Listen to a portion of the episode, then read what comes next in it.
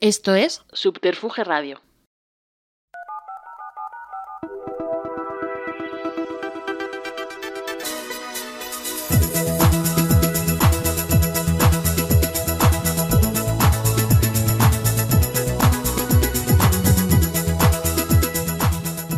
Bienvenidos, bienvenidas y bienvenidos al piloto de Dios los risa, Y ellos se juntan tu podcast más curly friendly. en Subterfuge Radio.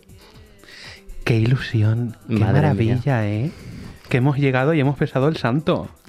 Eh, estoy que me tiemblan las piernas como el cangrejo Sebastián. O sea, mm, eh, ¿tú has visto la fantasía? Entrar por ese pasillo épico, épico, eh, histórico de Subterfuge Radio para nuestro proyecto. Es impresionante, o sea, es que es la misma casa en la que se ha grabado The Bill King to Me, la misma casa en la que se ha grabado una temporada en el infierno. Esto es historia del underground y del indie a nivel nacional.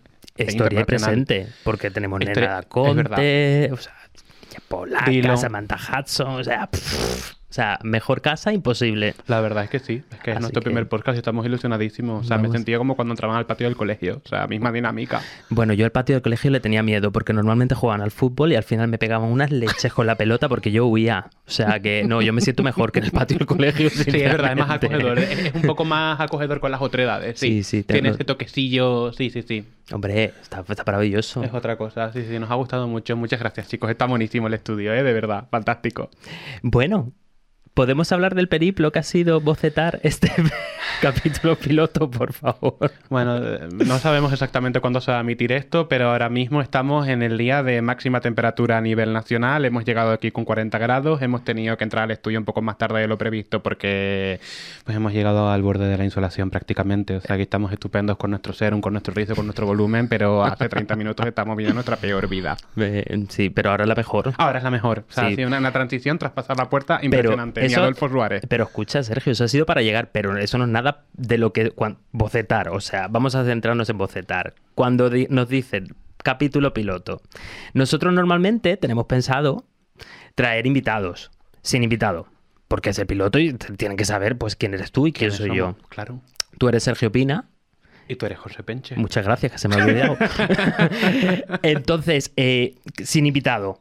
Entonces, ¿qué hacemos? ¿Qué hacemos? Y dijimos, pues venga, algo de actualidad. Y Sergio tuvo la brillante idea que la puedes explicar de Sí, bueno, aparte, a- aparte de otras cuestiones de las que podríamos hablar, creí que sería una idea idónea poder un poco abarcar el resurgimiento de Kylie, el éxito de Padam, lo inesperado que ha sido para la cultura pop, incluso para ella misma.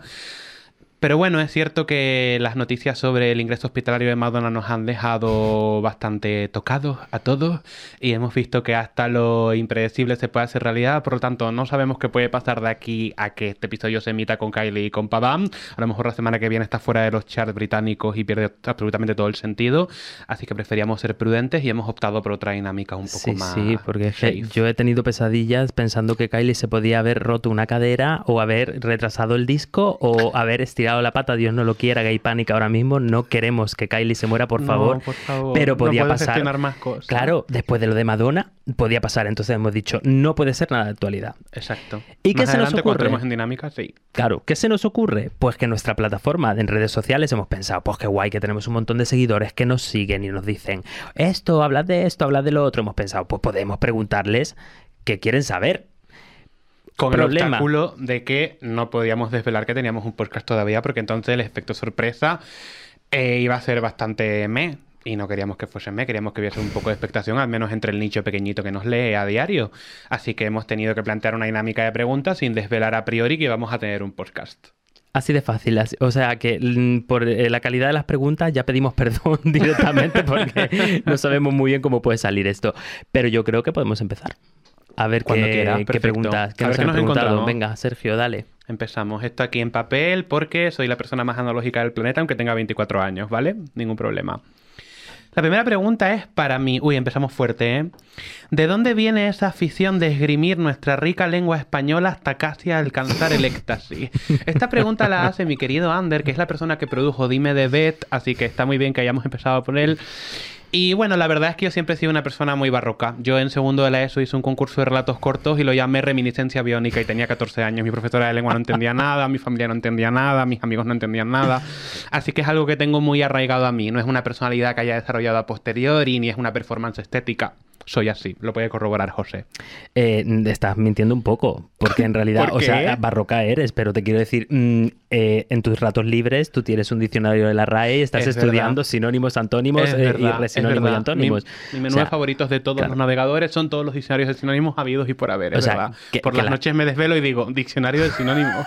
que la gente cree que tú estás haciendo teclado predictivo, pero son sinónimos y antónimos de la RAE. O sea, Ay, ya me lo has desvelado, chico. Bueno, pero no Con pasa lo bien nada. que quedaba el misterio. eh, es que te- necesitamos gente como tú para gente como yo que tenemos un léxico, pues justito. Entonces, Ay, muchas gracias, qué bien. Me nada. gustó. La siguiente pregunta es de Arthur y dice: ¿Cuál es tu canción favorita? Eh, no tengo ni la menor idea, pero durante toda mi adolescencia siempre pensé que era Hang Up de Madonna. Me parece bien que se quede así como clásico, hegemónico, con sustancia. madre mía, una solo. Pero qué difícil. Un poco. pero Pues yo creo que, fíjate, te vas a sorprender. Yo creo. sorpréndeme. Pues yo creo que así a bote pronto. La primera que me viene es Caribbean Blue de Enya. ¡Wow! Porque yo cuando era pequeño, eso, eso fue una fiebre. O sea, eso salían los anuncios de televisión. En todos los lados estaba Enya con Caribbean Blue. Y la tengo como aquí, aquí metida. Oye, pues me ha sorprendido. Para que veas. ¿eh? Guau. Hay veces que puedo sorprender, Hombre, pero no esperéis mucho. por ya. supuesto. Mucho más de lo que imagina. Esta pregunta, ay, qué bonita, de L, usuario de Twitter L, L de Love, no sabemos O tu nombre. de Large. José, basta, basta. ¿Qué artistas te marcaron eh, o fueron determinantes en tu amor por la música cuando eras peque? ¿Cuáles fueron los tuyos? ¿Esa, esa era para los dos, para mí? Sí, Ah, para los para dos, vale. Jo, empiezas porque esto es una puñeterada de pregunta. Los primeros artistas, pues yo, pero pequeño, adolescente, ¿cómo? Me imagino que pequeño infancia, ¿no? Los primeros estímulos musicales O sea, que recibes. madre mía, qué cuadro. Esto va a ser un cuadro. ¿Cuadro por qué? Porque lo primero que se me viene a la cabeza mm, son, eh, por parte mía, que mi madre me tenía con Susa todo el rato y yo estaba con el Lilar Lilarie. O, o, o. ¿Tú, ¿Tú la conoces? Sí. ¿O eres muy joven? Sí, bueno, de los cumpleaños de allá por el año 2004, 2003. Es Y- que tenemos un... Aquí hay una dinámica intergeneracional un poco compleja porque creo que a la gente le cuesta diferenciar quién es el joven y quién es el mayor. Eh, Bueno, obviamente el mayor. joven soy yo y tú eres el mayor. Es verdad. Es verdad. Estoy, estoy bastante envejecido, ¿eh? Es que la No, pandemia no, ha hecho no, de una manera... Intelectualmente, tú eres el mayor. bueno, bueno, físicamente. No, vamos a decir que tú eres el joven, es eh, verdad. porque es verdad. Es por verdad. desgracia. y yo soy el mayor. Yo tengo 36 y tú tienes 24. Cuatro. 24, o sea, Sí. 12 años. Aquí hay brecha generacional, pero ya, verá, ya veréis que inversa. Está Así que- fenomenal porque al final tenemos Gen X, Gen Z, Gen ZX, lo que queramos. Yo ahí me pierdo. Tardo en Millennial, Pre-Z. Ah, no yo- pasa nada, eso, eso está. Eso es, eso es como mm, que no, que eso es como los aniversarios y los cumpleaños. Eso es, es decir, yo no cumplo años, yo aniversarios, como Maraya. aniversario. Eso es así. Eh, eh, ¿Cuál era la pregunta? Eh, Susa. Artistas que te Ah, vale, madre mía, Susa.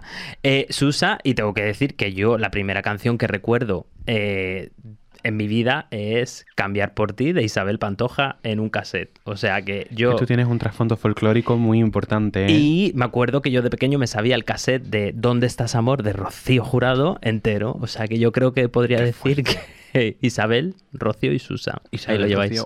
Wow, menudo combo, ¿eh? Tradicionalismo español nostálgico a tope, ¿eh? Mm, Un poco de costumbrismo Qué ahí, fuerte, sí. muy costumbrista. y, Es verdad. eh, y internacional con Susa, que era brasileña. Bueno, que era no, que es, por favor. Pero no la, no, la es matemos. Madonna, no, la no, no, Ay, no. por favor, qué horror, No. qué mal lo pasé. Que es eh, brasileña. o sea. Los míos diría que, pues la verdad es que soy hijo del pop latino español de los 2000. Mi primer ídolo de forma completamente no irónica fue Chenoa. Me encantaba también Dover. No Me te encantaba pega la quinta nada. estación. Yo puedo. ¿Crees que no? No, Chenoa no te pega nada. No porque Chenoa, porque Chenoa es maravillosa, pero que tú que eres como muy. mm, no sé, yo te veo a ti más, como, no sé, como más internacional, más. Sí, es verdad. A ver, luego al final fui cambiando un poco. Luego aparecieron Rihanna, aparecieron Shakira me acabé diversificando un poco más a nivel internacional. Sí que es cierto que tengo que hacer una mención completamente friki y creo que la persona que más ha permeado mi gusto musical es Yoko Shimomura, que es una compositora japonesa que quizá a mucha gente no le suena, pero es la compositora de la saga de videojuegos Kingdom Hearts y yo creo que al final la gente que se cría con las sagas de videojuegos y sus respectivas bandas sonoras finales de los 90, principios de los 2000, ahí había una macedonia de géneros impresionante. Había una cultura de, de UK garage impresionante y la mencionaría como referencia principal, la verdad, de forma completamente inconsciente. No, es que eh, la banda sonora de Kingdom Hearts es maravillosa. o Que yo nací ahí. No, o sea, tú yo naciste- nací cuando la escuché Yo- por primera vez. Yo ya había nacido. Tú ya habías nacido. no me hagas sentir viejo, Ana. Pregunta de Gesfame para José. ¿Por qué crees que Taylor Swift se ha convertido en la artista más influyente de la década en estos últimos tres años? Yo voy a beber porque madre, mía. Madre mía, está preguntada para un podcast. Mm, Sí, Eh, lo habrá, lo habrá. Eh, la más influyente, eh, porque eh, pues, si es que influyente, de- entendemos influyente porque todo el mundo la tiene como pináculo absoluto para mm, de inspiración, supongo. Yo creo que cuando siempre hay un artista pop que, no sé, tú corrígeme que tú de esto sabes mogollón, mucho más que yo. eh, cuando hay un artista pop que a lo mejor eh, se queda completamente icónica y que todo el mundo sigue y que todo el mundo quiere ser como ella y que yo creo que es porque en realidad hace algo completamente nuevo. Es decir, eh, en su momento Madonna, Michael Jackson, eh, todos estos rey- reyes y reinas del pop hicieron algo que no hacían los demás. Y yo creo que Taylor Swift sí hace algo que no hacen los demás, que es crear un lenguaje alrededor de su música, que su música no es solo música, yo creo que es como una sinestesia eh, que crea, porque son eh, visualmente los vídeos, los easter eggs que, que, que utiliza. ¿De que te estás riendo, Sergio? Que no me no de nada, de que concentro. os hemos dejado el refresco encima de la mesa. vale, bueno, bien. perdón, perdón, que estamos haciendo Eh, una disertación magnífica. Eh, no, pues eso, justamente que creo que crea un lenguaje, una sinestesia que es no solamente su música, sino es lo que dicen sus letras, los videoclips. Creo que ha creado con los fans, que yo soy súper fan de, de Taylor, ese tipo de, de- de diálogo a través de cosas que te va diciendo ocultas que tú mismo o te inventas o las ves donde no las hay, o a lo mejor si las hay y las estás viendo, pero no las interpretas como las tienes que interpretar. Entonces creo que eso es absolutamente pionera. Aparte de, obviamente, la calidad como eh, compositora, eh, que creo que es absolutamente innegable. Para Estoy mí- completamente de acuerdo. Y además, a mí lo que más me fascina de Taylor, al margen de la dimensión compositiva, es el eslabón que crea entre su universo interior narrativo y la manera en la que repercute sobre sus fans. Yo creo que, sobre todo, se está viendo ahora con la preventa de The Eras Tour, que está haciendo un absoluto colapso. O sea, yo creo que está todo el mundo desquiciado. Yo acabo de recibir una llamada de mi sobrino invitándome a ir al concierto de Madrid a ver si puedo acompañarle y tener suerte con la preventa porque yo no tenía código. Creo que estamos asistiendo, se lo, se lo dije a, a alguien esta mañana, no recuerdo quién. Creo que de forma no hiperbólica es el mayor fenómeno fan que existe desde las groupies de los Beatles. O sea, que- que, Absolutamente, que no, es, no, no- no creo que sea una. un- Yo, yo recuerdo esta fiebre, fíjate, cuando era pequeñito con las Spice. Claro. O sea, es, es ese rollo. O sea, obviamente a lo mejor las Spice tenía un, un idioma un poquito más, eh, no teenager, pero quizás incluso más, más, más, más aniñado, ¿no? Más, más, más de niños, ¿no? Con las muñecas y, Y el desglosado en perfiles, cada Claro. persona se identificaba con una Spice. Exacto. Pero Taylor, yo creo que ese, ese es el gran, el gran, su gran triunfo, no haber creado eh, un lenguaje que nadie ha creado y ha revolucionado el mundo de la música pop. Es impresionante. Dedicaremos uno, dos o los episodios que haga falta a Taylor. Mi porque vida, Taylor. A, a ambos nos gusta muchísimo. O sea que... Pregunta ver, para cuéntame. José. Madre mía, ¿Penche otra. se nace o se hace? Se nace. Pero vamos a ver. Pero ¿quién pregunta eso? Ay, esto lo ha hecho Fran, nuestro queridísimo Fran, Fran. pero ¿qué me Europa. dices? ¿Qué me cuentas? Eh, en- en- ¿qué- ¿Cómo era la pregunta de nuevo? ¿Penche se nace o se hace? Muy Simón de Beauvoiriana, Pues pero extrapolado a Penche. mm, No, no, que no nazcan más penches porque con uno hay suficiente, demasiada histeria hay en el mundo y absurdez. Entonces yo creo que con uno somos más que suficiente que no nazca. Y hacer penches, bueno, creo que es más divertido hacer niños, ¿no? Con lo cual yo creo que haga, haced penches o Sergios o lo que queráis, pero vamos. Yo sugiero no hacer creo- penche. no, Yo creo que es más viable para el mundo en el que vivimos, yo, sí. No sé yo. Pero gracias, ¿eh? De nada, corazón. Pregunta para ambos. ¿Cuál es, de parte de Andrés, la mejor canción de Shakira? Que- Inevitable. inevitable. Es que te iba a decir que hacemos uno, dos, tres, a ver si teníamos la misma, pero inevitable. Sí. Inevitable, no, Yo no- creo no hay que más sí. discusión. No, mi favorita es la de la intuición, pero objetivamente inevitable. Y si tu, a ver, si tu favorita es la de la, la de, La de la intuición, que no sé hablar, ¿por qué dices inevitable? Porque creo que está bien cuando se habla de, música, de cualquier expresión estética en general, discernir entre las preferencias y lo que tú crees que puede ser aquello a lo que le puedes atribuir cierto rigor, ¿no? Yo creo que objetivamente la mejor canción de Shakira es inevitable, pese a que mi favorita sea otra. Está bien tener como esa dicotomía entre subjetivo y objetivo, ¿no? Interesante, no, no, no, totalmente. Porque yo, yo que soy, yo que soy súper subjetivo, o sea, mm, yo a mí no, sí me pero gusta está algo bien. al Lo más personal es la subjetividad, lo más individual es la subjetividad. Yo creo que deben primar ambas al final. Yo que creo que además mi disco favorito, creo, es Donde están los ladrones, creo, en general. Claro, pero Creo. ¿Dónde están los ladrones? Puede ser el mejor disco de pop latino de la historia. Puede o sea, ser. qué barbaridad. Sí. O sea, Biblia hispana. Pero Totalmente. forever. O sea, qué burrada. También hablaremos de dónde están los ladrones. Hablaremos de muchas cosas, que esto da para mucho. Pregunta para ambos de parte de Richie. ¿Cuántas horas consumes al día de música? Yo tengo una relación con la música más ambivalente que el mero hecho de ser oyente. Es decir, yo dedico más horas al día a leer sobre música, a leer foros, a leer reviews, a investigar, que las horas que dedico como oyente. Pero imagino que tu caso es al contrario, ¿no? Wow, eso es que tú, es que Vives yo soy, con música. Yo soy tan simple. No, Es decir, por favor. es decir, pero me parece súper interesante lo que dices, ¿no? Porque creo que eso entra dentro de que cuando eh, el arte, yo creo, como es la música, entra en un medio, ¿no? La gente piensa que solamente hay un sentido. Que, que utiliza, yo que sé, la música, el oído. Para nada. Hay otros muchos sentidos que se pueden utilizar alrededor de ese arte. Y me parece súper interesante que me digas que lees más música o más sobre música, porque leer música literalmente son partituras, supongo. Eso sí que pero- no, no soy estudiante de conservatorio. Quizá me habría encantado, pero no soy ese perfil. Definitivamente no. Yo es que soy muy básico y yo me escucho como mm, 16 horas de música que estoy despierto. O sea, yo estoy cocinando. ¿En serio? mm, trabajando, que no me oiga el jefe. eh, estudiando con música siempre porque me gusta y siempre intento estar como en lo último. Y no acabas saturado después de tantas horas de inmersión. ¿Sabes cuándo acabo saturado? A mí me pasa una cosa muy rara porque para escuchar tanta música al final siempre acabo con los mismos artistas y con los mismos discos en bucle. Entonces llega un momento que ese bucle me supera y cambio. Pero bueno, no. pero está bien, ¿no? Todo el mundo acaba siempre con las mismas 10 canciones en bucle, independientemente de las escuchas que haga la semana ¿Tú de novedades. Yo creo que sí. Yo al final siempre tengo un bucle hot de Ina, perros salvajes de Daddy Yankee, micrófonos de Tata Golosa, aunque luego me vas a escuchar muchas otras cosas. Yo creo que al final Micrófonos de Tata Golosa, qué maravilla. es que nos viene estupenda. Es que ahora, mismo mi aura es micrófonos de Tata Golosa. ¿Tú sabes el tiempo que llevaba queriendo tener un micrófono para mí? Que no es para mí. eh, micrófono y golosa, come. pero- Ay, gracias, dame una fresita. Gracias, Flor. De nada. Yo no las he probado. ¿Están buenas?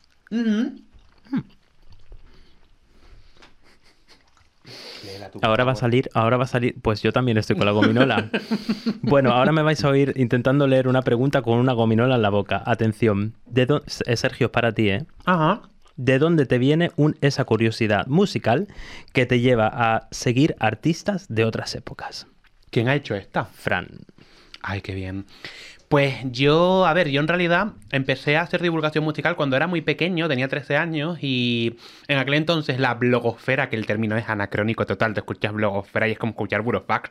O sea, me siento ridículo diciendo blogosfera con 24 años. En aquel entonces era lo más, y yo creía que iba a ser periodista musical y con 18 años iba a acabar en la Rolling Stone, y cuando tenía esa proyección de mí mismo, decidí hacer un blog. Entonces, yo sabía que tenía que hablar de los artistas que me gustaban, pero como iba cultivando poco a poco un pequeño grupo de lectores, quería informar sobre otros. Y es verdad que siempre me ha merecido admiración todo aquello que es hegemónico a nivel cultural. Yo recuerdo que tenía, fue cuando tenía 13 años cuando empecé a familiarizarme con Prince, con Depeche Mode, con Donna Summer y con Cher. Se podría, de, manera un poco más simplista, podría decir que mi género favorito de música son señoras desquiciadas de 50 años a las que les gusta la electrónica. Sí, pero creo que va más allá de eso. Creo que genuinamente siento inspiración hacia, hacia aquello que tiene una trascendencia cultural, que abarca diferentes décadas, que tienen catálogos extensos, con cierto afán de reinvención. Diría que es por ello. Sí. Vamos, mm, que eres viejo joven. Sí, bueno. Ya está, pues no pasa nada. Pues sí, a ver, al pues- final. Es cierto, al final mis referentes muchas veces, pues obviamente en redes es otra cosa, ¿no? Pero en el día a día, con la gente con la que hablas de temas de actualidad, pues se, se percibe como anacrónico. O sea que sí, un poco viejo joven, la verdad. Me encantan los Digman. No Eh, sé madre mía. joven. Eh, eh, tú, tú no llegaste a los Walkman, ¿no? ¿A los, A los qué? Walkman. Eh, no. No, yo soy Pues de la, Play, de la. Play 2, de la que, a la que voy al banco. Madre llegué. mía. Empecé por la Play 2. Bienvenido a la Mega Drive. bueno, cuéntame. ¿Cuál es el álbum para ambos de Miguel Ángel? ¿Cuál es el álbum que más has escuchado en tu vida? Madre mía. No tengo ni, no tengo ni Pero es que yo vengo de una época que pues, Spotify no te contaba los álbumes ni las canciones. No tenías Last FM, es verdad. Pues yo así a bote pronto creo, fíjate, te puedo decir que seguro en el top está The Emancipation of Mimi de Mariah Carey. Wow, menudo monumento, ¿eh? Es que eso no es un álbum, es un Seguro. estilo de vida. Yo es que vuelvo a ese álbum todo el rato. Qué maravilla. No, lo- yo- 19 años después, ¿no? De los 2005. Sí, 2005. No, do- bueno, 18. 18. No lo he superado. Qué fuerte, pues yo no tengo ni idea, ¿eh? O sea, voy a decir Born This Way de Lady Gaga por decir alguno y Wow. porque es el que más he escuchado a largo plazo desde que empecé a familiarizarme con el formato álbum, pero no tengo ni idea. A lo mejor es... No tengo ni idea. Bueno, Puede ser ese. Es que es tremendo. También, también. Es mi favorito de ella. También el mío. Me lo imagino si lo has ¿eh? escuchado tanto. Espero.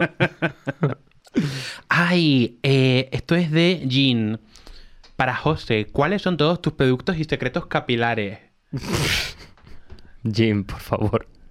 Bueno, ahora voy a quedar fatal. Esto es, Pero un sí- esto es eh, una confesión de estado. O sea, esta pregunta se la Bueno, llevan haciendo desde que nos seguimos en Twitter hace años. Bueno, yo es que soy muy friki, entonces yo voy. O sea, te quiero decir, este pelo parece que está- es una locura y no hago nada, pero sí se hace con este pelo. Eh, yo me llevo mis productos a todos los lados. O sea, si voy de casa de mi madre a mi casa, me llevo los. porque no sé dónde voy a dormir, dónde voy a pasar la noche. Bueno, Si sí vas sé a dónde voy a acabar en pasar la noche. en plena hora de calor. Por ejemplo, o voy al gimnasio y me ducho. Entonces, yo los tengo aquí, os lo enseño. ¿Qui- ¿Los enseño? Vas a hacer un... Yo sé. A ver, yo, a ver, espera, esp- a ver si se me ha olvidado alguno. Pe- espera, espera, voy a mirar. Voy a mirar. ¿Esto es real? Pues por aquí tienen que estar. No me lo puedo creer. Que lo saca. Que se, que se los ha traído en la mochila. Bueno, mira, sí, lo primero, lo primero, pues, pues imagínate cómo he venido yo a estos estudios. Lo ¡Qué primero que voy a sacar es el- una cosa súper importante y lo más básico de todo, que es el champú. Y No me lo puedo aquí, creer. aquí está. Este champú cuesta nada. No es de Deli. Plus y se llama Eh, Curl Perfect. patrocinio, por favor, ¿eh? O sea, digo, digo, opino. Curl Quizás muy Perfect. osado por mi parte, pero O es que no vamos a comisión, ¿eh? Esto es, además, si haces el método curly, perfecto. Te deja el pelo maravilloso. Si Ay, te lo mojas un poquito y te pones ese champú, se te queda maravilloso. Pero hay más. Ay, pues yo no conocía esto. Y además seguro que es baratísimo. Se- mm, no me acuerdo el precio, dos y pico. Ay, a ver. Si tenéis el pelo jorobado como yo hoy, necesitáis una mascarilla, una mascarilla. Con lo cual, yo utilizo esta que me gusta mucho, que es Pantene Repara. Aquí lo tenéis. Por favor, no me lo puedo creer. Que tiene, tiene hasta un pelo. Es que me estoy- yo tengo un problema, que tengo mucho pelo, pero también parece a veces que me estoy quedando calva. Entonces, aquí está. Pantene con un pelo ya fuera, aquí, mío. Espera, sigo. ¿Qué hay ¿Cuánta gente daría su vida por poder tocar ese pelo que yo me conozco, Bueno, eh? esto es, esto es salvación. Esto es mm, ambrosía divina. O sea, el Revlon Flex de rizos dos fases. Esto es maravilloso porque mira. Pero ¿y eso qué es, tía? Pues te lo voy a. me- es que además lo voy a hacer ahora mismo. Mira, esto es, tiene queratina, maravilloso, te deja unos rizos fanat- Mira, esto se utiliza así. ¿Qué hace un día como hoy? Super calor. Chin, chin, chin, chin, chin, chin, chin. Te quitas los cascos si los tienes como yo, esperar. y entonces, a ver que la lío al final. Espera, ¿esto está abierto? Ah, sí, está abierto. Entonces tú te echas de esto. Ay, que se ha roto, creo. Ay, no me lo puedo creer no me lo puedo roto. creer. Esto es un Que se me ha ¿eh? No me lo puedo creer. Ay, Ah, que-. Mira, Ah, no, no, no, no, funciona, funciona. Funciona. Entonces, Gracias tú- por tus tú- Uy, ojo, de verdad. Entonces, ah, claro, es verdad que es que hay gente que nos ve. Que a mí se me ha ido, no solamente oyente. Yo estoy sacando todos mis productos que los tengo aquí en mi mochila. Esto es un fleece, que es un acondicionador líquido que me lo estoy echando en el pelo ahora mismo porque lo tengo seco del calor que hace, que hace como 1500 grados. Entonces tú te lo echas así, te lo refrescas y te queda la mar de bien. Ese es el tercer y creo que último. O tengo otro, ya Pero es me que yo acuerdo. tenía un serum de importación No, y yo está, pensaba que yo está. era el pic de la rutina. Ya O sea, está, qué ese es, ya está. ¿Esto todos los días? En esto, no, todos los días no. El, Ah, mira, vale, menos mal, chico. Espérate, que me pongo esto. La, la mascarilla solamente cuando tengo el pelo mal. Ah, cuando vale. está el pelo muy seco. El champú lo utilizo una vez cada dos días. Y esto para refrescármelo cuando se necesita.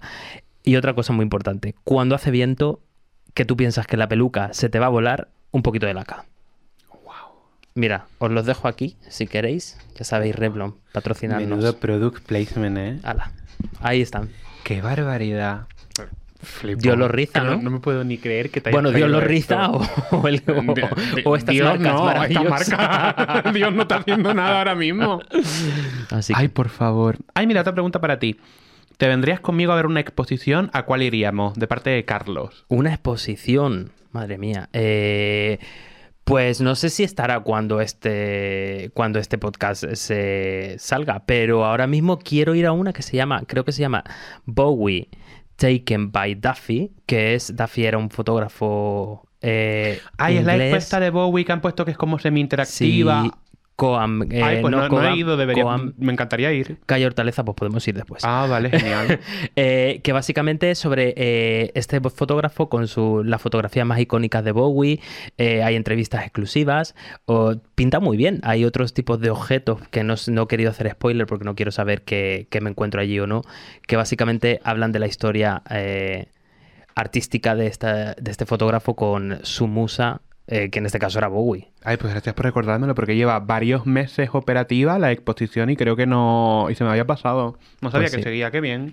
Pues Pues, deberíamos ir, ¿eh? Pues vamos, vamos mañana. Cuando tú quieras. Mañana, ¿no? Que sigue la alerta por calor. Ay, no, pasado. Ay, esta es para mí. Ay, mira, justo hablando de Bowie, un usuario que se llama Shiggy Starbucks, mejor nombre de la historia de. Twitter, ¿eh? O sea, la interacción tardocapitalista británica esta, impresionante. Me pregunta qué es lo que más te gusta de lo que haces. Entiendo que de lo que hago en Twitter, ¿no? En redes.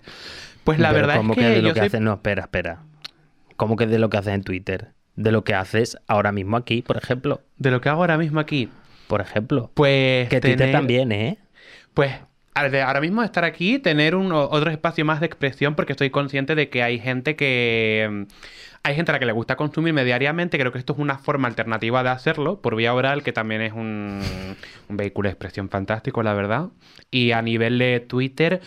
Yo soy plenamente consciente de que es una red social de consumo rápido, además ahora con la deriva que está teniendo con Elon Musk, no es muy apetecible estar lidiando con las problemáticas que presenta la interfaz de Twitter, pero Estoy muy agradecido por el hecho de que en una red social que sea el pic del consumo frenético, de la obsolescencia de la información en cuanto que ya está subida en una hora, que haya gente que se tome la molestia de leerme con atención. Yo estoy consciente de que cuando uno entra a Twitter quiere desfase, quiere posironía, quiere memes, quiere cinismo TM, lo que no, quiere eh, un conglomerado barroco analítico expresivo literario, que es precisamente lo que se encuentran cuando me leen. Así que lo que más me gusta es que haya, digamos, esta bilateralidad en cuanto a la ilusión que yo vuelco sobre Twitter como medio de expresión y lo que recibo, esta reciprocidad que hay con mis seguidores. Es lo que más me gusta. Me siento muy afortunado por ello, la verdad. Pues qué guay, ¿no? Sí. Pero también te digo una cosa, has dicho una cosa que no me ha gustado. ¿Cuál? ¿Tú crees, ¿Tú crees que la gente no espera eso? Porque tus seguidores y tus interacciones dicen todo lo contrario. O sea, a ver, ya no es porque eres mi amigo ni nada.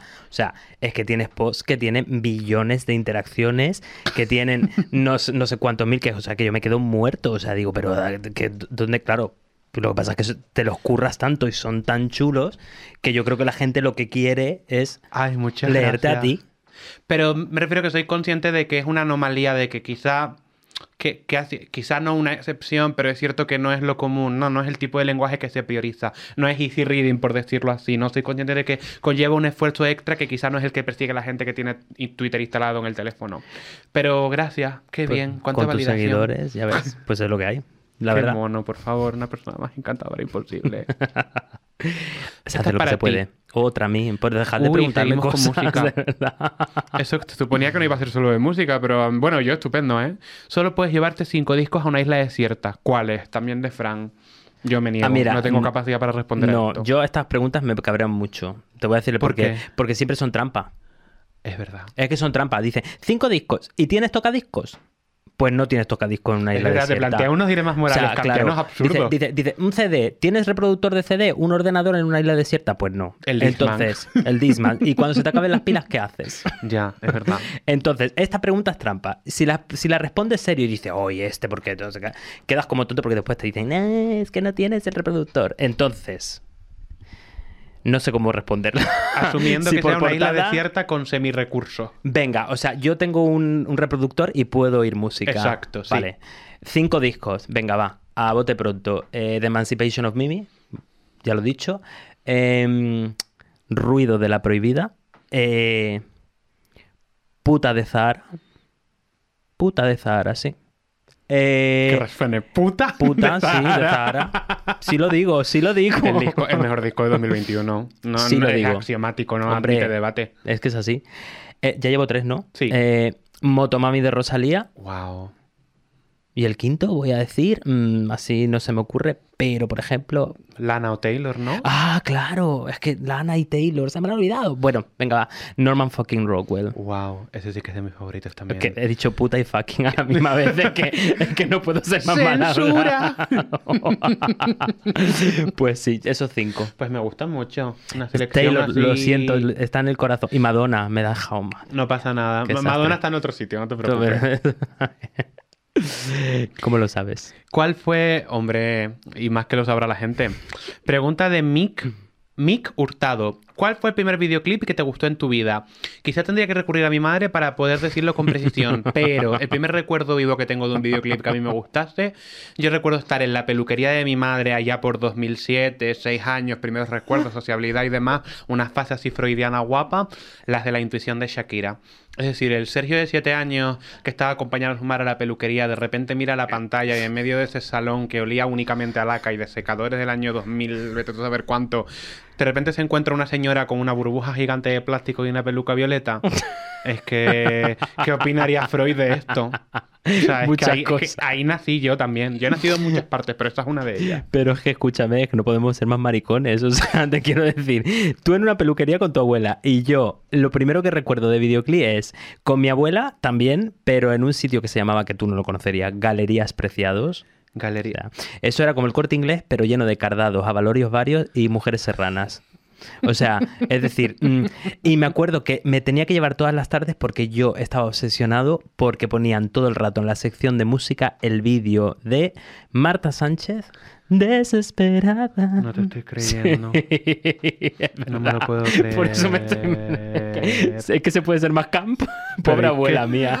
O sea, es que es muy fuerte. Es completamente camp. Sí. Y mira que no conozco las galerías preciados esas, pero es que suena a camp, campines camp, pero... Eso. Es que, es que, es que, Qué fuerte. claro, y- y- imagínate si viviese, pues no se hubiera extrañado de que yo fuese mariquita.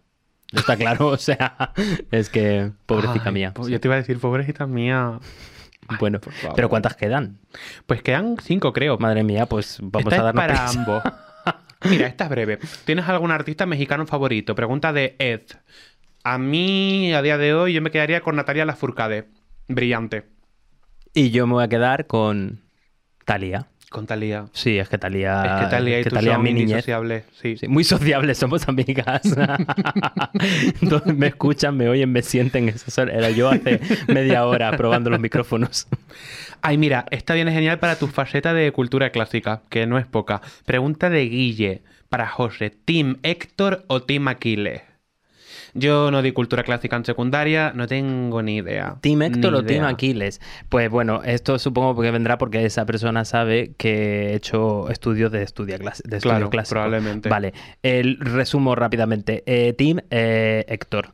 Porque ¿Por qué? Aquiles, porque Aquiles era un semidios, tenía todo el favor de los dioses. eh, encima Un estaba- Nepo Baby. Eh, Aquiles era un Nepo Baby. Sí, un poco porque, claro, su madre era la ninfa del mar y eh, su padre era un rey. Entonces, mm, yo creo que Baby, me quedo con me quedo con Héctor, que el pobre mío, encima de que vienen a su ciudad a colonizarlo, se defiende, mata al novio o al amigo de Aquiles, dependiendo de la versión. Y, y encima le da funeral, honores, el otro llega encorajinado, dice, venga, duelo a muerte, cuando el pobre Héctor encima sabía que iba a perder contra un semidios, eso estaba claro. Y dice, venga, va, pero quien eh, gane, que le dé honores al caído. Y dijo Aquiles, yo no le doy honores a nadie. Estaba realmente, estaba, estaba amargada, ¿eh? Estaba- se, porque le se- faltaba un carajillo Sí, yo- por por eso dicen que amigo de amigo nada, eso era un novio como una catedral. Pero bueno, que te quiero decir que al final eh, mata a Héctor y encima lo pone en el carruaje de, de caballos y el Muerto. muerto lo ata y hace toda la procesión con el cadáver del pobre Héctor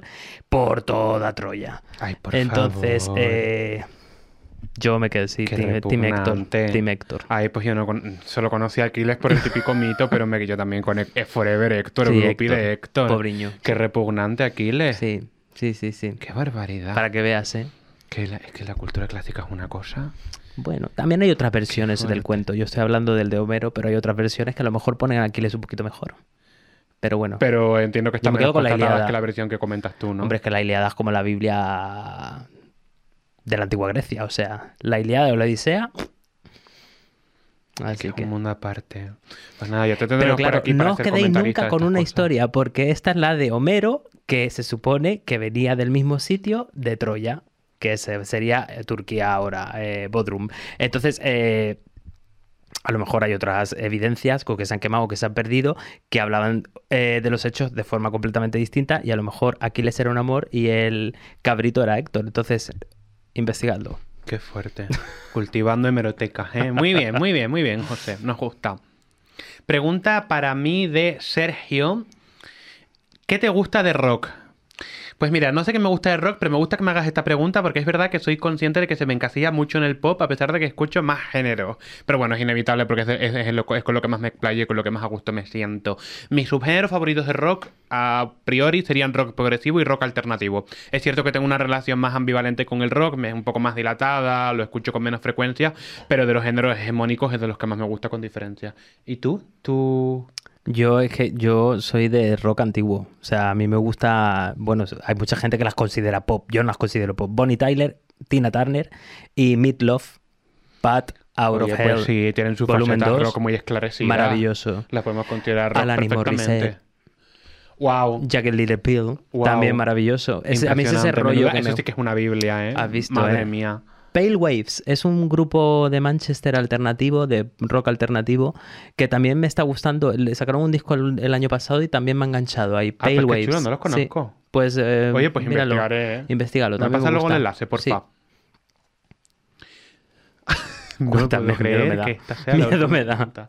No me puedo creer. Esta Es la última. para mí. Bien. Y es una pregunta de tres personas. De Sebastián, de Jonah Joe y de David Casilla. Pero esas son todas las mujeres que habitan en un cuerpo o que son, o sea, te quiero decir, ¿son tres entes diferentes? O no, que yo tengo preguntas de esas, o es una persona con, con múltiples personalidades. Yo me- Hombre, está planteada de manera diferente, o sea que me imagino que serán Ah, vale, diferentes. vale, vale, vale. Pero Cuenta. me preguntan si Madonna o Lady Gaga. A mí me hace muy feliz que me hagan esta pregunta porque me se parte de una presunción de no sesgo que yo eh, que, yo procuro para mi contenido, pero que no siempre sé si consigo. O sea que si hay gente que se plantea, porque entiendo que no es una no es una comparación estricta, sino en términos de preferencias personales. Entonces, Madonna o Lady Gaga. Lady Gaga para mí siempre ha sido un referente, porque es el referente de la generación Z a nivel un poco más emancipador, incluso a nivel de tomar conciencia como sujetos políticos, a nivel de disidencia en términos más expresivos y demás. Y es el referente porque el periodo 2008-2013 es absolutamente hegemónico, pero mi ídolo adolescente, la persona con la que he amplificado mis gustos musicales, la persona que me ha permitido desarrollar un sentido estético pop más sofisticado, entre tantas otras cuestiones que también abordaremos en otros episodios, es Madonna. Queda resuelto el enigma. La artista favorita de Sergio Pina es Madonna, siempre lo ha sido. Qué buen gusto tienes, eh. Ay, gracias. Es que, madre mía, ¿cómo no te va a gustar Madonna? Lo que te decía, se- señoras de 50 años divorciadas que a las que les gusta la electrónica.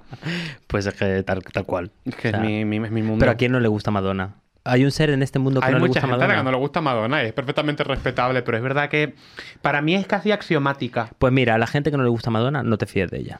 Ah, no. no, ya te digo yo Lo tendré en cuenta. A lo mejor es el errador que me falta, ¿eh? ¿Quién sabe? Yo te digo ¿Quién que no. sabe? Pues Bueno. hemos concluido con las preguntas de nuestros seguidores. Muchísimas gracias por haberse tomado la molestia de Muchas dedicarnos gracias, a estas chicos. preguntas. Pero yo tengo una pregunta para ti. ¿Qué esperas de esto? De, de, Sinceramente. de, de Dios total lo honestidad, riza. ¿Qué esperas de Dios nos riza? ¿Qué espero de Dios lo riza? Pues espero que, pues yo qué sé, pues ser multimillonaria, ganar mucho dinero. Eh, sí, hombre, obvio. A ver, ¿por qué estamos aquí? O sea, a ver, ¿por qué estamos aquí? Ser multimillonaria. Que nos patrocine Kaiku Café Latte. Kaiku Café Latte, por favor, patrocínanos. Hasta ya, ya- o sea, ya, ya. O sea, necesitamos cafeína. Eh, mm, mira que, majos. cafeína ellos, No, pero- pobrecitos. no, pero yo- Ola yo- de calor, ¿qué hora fue? Ya a las 7 de Eso la es verdad, tarde eso es verdad. están Y aquí nosotros hablando tonterías. escuchando este circo, porque tiene otro Eh, nombre. No, eso está. Y, y yo creo que mer- merchandising. Tú imagínate un merchandising, qué fantasía. Imagínate un felpudo con nuestras caras. Para que toda España se pueda literalmente limpiar la suela de los zapatos en nuestra cara. Yo lo veo. O sea, yo hasta que no consiga eso, no me sentiré realizado. Fíjate. Eh, Bromas aparte, pues yo creo. para el ratón. Oye, Sería maravilloso. te imagínate, Es toda una- esa pelotilla que tiene el ratón. Ah, ya no tienen pelotillas, ya van por láser. Es que antiguamente los, los ratones tenían pelotillas. Entonces, toda la pelotilla del ratón en tu cara todo el rato, pues puede ser una, una, una imagen maravillosa. Sería increíble. Y si no, para el teclado, uno con la cara de uno y otro con la cara de otro. El- cada uno elige la cara que más le gusta. Yo lo veo, sí, sí, yo lo veo. Qué guay. Yo sé. Que, ti- que tienes una mente de magnate que no puedes ni con ella, así, ¿eh? pues ¿por qué te crees que me- soy tan millonario y me va tan bien? y yo tengo otra pregunta para ti. Ay, que... Vale. ¿Cuál? Ya para terminar toda esta locura sin sentido. ¿Dios los riza o ellos se juntan? Pues mira, yo creo que, que ellos se han juntado primero. Al final yo lo pienso y digo, qué fuerte, ¿no? Porque a día de hoy tienes 36, yo tengo 24, pero en realidad nuestra historia, aunque de forma inconsciente y un poco unilateral, se remonta unos cuantos años más atrás. A mí me sorprendió muchísimo porque no estoy como del todo acostumbrado a que haya gente que me lea en Twitter que resulta que eran de mi plataforma anterior, de la época de blogger, blogosfera.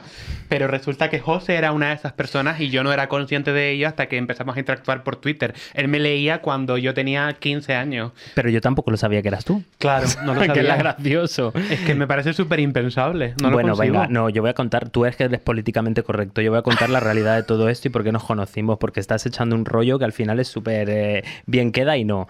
Nos conocimos por el hate de Twitter, sí. ¿Por qué, qué vas a, a Twitter a hatear? Pues ¿qué le estaban haciendo a este señor? Hatear. ¿Por qué? Porque la gente hatea a una persona que se estudia el diccionario de la RAE de arriba abajo con sus sinónimos y antónimos.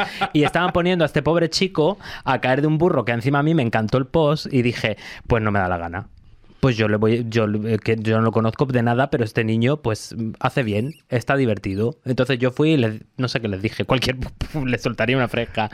Y este señor me escribió y me dijo, muchas gracias, Es verdad. muchas Es gracias verdad, por... porque era la primera vez que me pasaba algo así en redes, que es la tónica general, evidentemente, pero y lo, lo recuerdo con cariño. O sea, fue totalmente rescate. Fue Yo precioso. es que me corajiné además muchísimo porque claro, tú nunca hablas de nada mal ni nada, es súper correcto y de repente te cayó tal bandada de yo qué sé, de sin sentido. Pues hijo, si no te gusta pues no lo leas, ya está.